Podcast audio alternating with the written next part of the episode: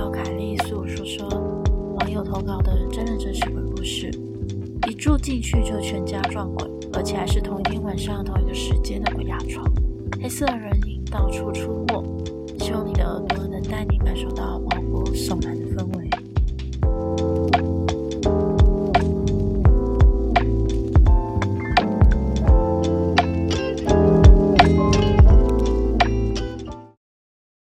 那么故事开始喽。我们家的人口组成很简单，我与妈妈、姐姐三个人住在高雄的一栋大楼，虽然是四楼，但采光算好，而且房租也便宜，所以我们就很开心的住了进去了。住进去后，前一两个月都没有任何的异状，而家里有个习惯，就是每个人进别人房间前都会先敲门，也因为如此，所以大家都没有再锁门的。而这件事是发生在某个暑假晚上，当时我在房间用电脑看鬼片，片子播完后，时间也来到了凌晨两点多，于是我就打算去上个厕所，而上完厕所回房后，也不知道哪根筋不对，就顺手把门锁上，上床睡觉了。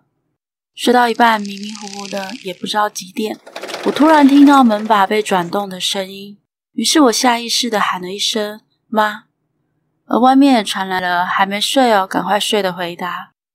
我也没有多做回复，便又继续睡觉了。又不知道睡了多久，突然我被木门打开的第一声吵醒。此时的我下意识的往门看去，我的门已经被打开一半了。当下我想起睡前我明明锁上了门，怎么会打得开呢？即便家人要进来，也会先敲门啊。而且这么晚了，家人应该也不会在这个时间点来找我。突然，我内心漫起一阵恐惧，我再度紧闭双眼，双手抓紧着棉被，我把被子拉到快要把整个头盖住了。可是就这样过了几分钟，什么事情都没有发生。就在我突然觉得我应该要确认一下的时候，有股力量把我连人带棉被的往床边拉。因为我手抓着棉被，于是我跟着棉被摔到了地上。当下我不确定是梦还是真的，只知道等我回过神来，我人是真的趴在地板上。我立刻撑起身体，跑到我妈的房间里。我打开灯的时候，发现我妈眼睛睁开的，一直直盯盯的看着床尾的衣橱。我有点紧张，赶快叫了一声妈。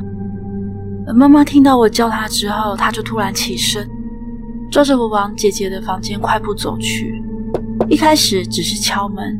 但我们发现姐姐一直没有回应，接着敲门声变成拍打门的声音，我们的内心充满紧张跟恐惧。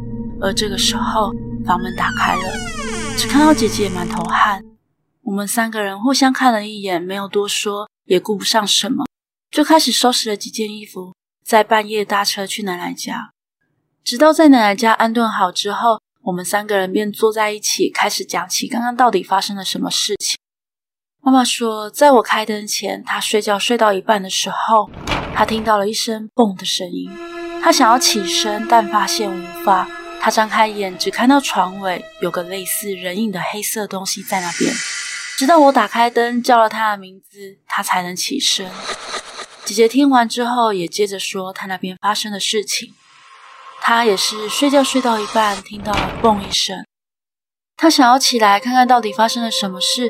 却也是不能动，而且他的眼角余光从桌上的小镜子里能看到，有一团黑色的东西在天花板的角落，看起来非常像蜘蛛人的样子，就这样卡在墙角。他虽然很害怕，但是全身动弹不得。直到他听到急促的拍门声的时候，才用全身的力气爬起来开门。而事情到了这里，我们三个人同时觉得房子真的不能住了。正当我们三人相顾无语的时候，妈妈又突然开口说了：“其实有时候你们早上出去上课的上课，上班的上班，只剩下我一个人在家的时候，我都觉得屏风后面的厕所好像有人在进出。但当时我以为只是我的错觉而已。而因为这个晚上的恐怖经历之后，我们三人很快的在一个礼拜之内找到了新的房子，并且搬离了那个地方。”而我们也跑去庙里拜拜，之后就也再也没遇到奇怪的事情了。事后，投稿者也没有再去询问那间房子是否有出过什么事。但是前年投稿者的奶奶跟邻居在聊租房子的价格时，邻居有提到那栋楼有一间四楼的房子，每次租给人家都租不久。奶奶也才跟我们说，会不会就是我们的那一间？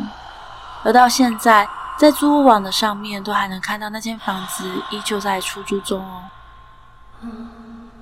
故事结束喽，今天的节目就到这里喽。